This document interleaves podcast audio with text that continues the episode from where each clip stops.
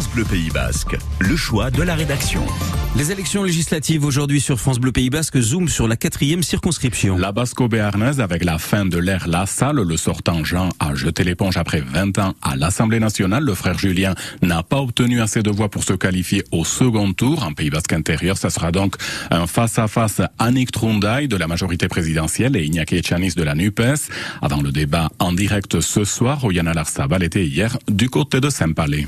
Dans la quatrième circonscription aussi, comme partout, la grande gagnante du premier tour, c'est l'abstention. Moins qu'au niveau hexagonal, mais 45% tout de même. J'ai passé le week-end en montagne, je suis rentré très tard. Moi j'alterne entre vote blanc et ne pas me déplacer. Là j'ai pas souhaité me déplacer. Parce que bon, je vois pas trop l'intérêt. Il y avait personne qui trouvait grâce à mes yeux. Et puis il y a ceux qui ont été votés dimanche, mais sans grande conviction. Je l'ai fait parce que j'estime que c'est mon devoir du citoyen d'aller voter, mais sans un grand enthousiasme. On choisit le meilleur du pire. Hein. Et pourtant, les préoccupations sont nombreuses, à commencer par le pouvoir d'achat.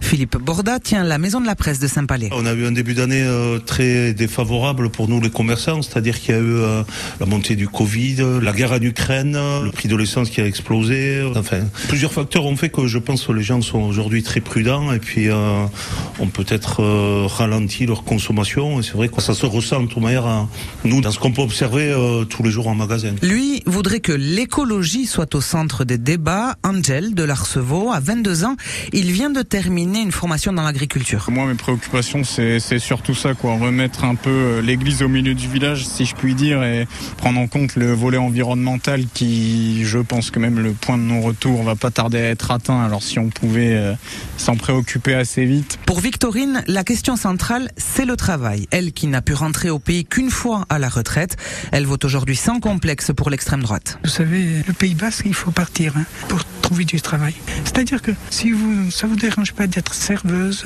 femme de ménage, tout ce qui touche l'hostellerie, vous en trouvez, mais ça n'a plus la cote. Et puis c'est très fatigant. Alors moi, je suis parti, j'ai eu de la chance.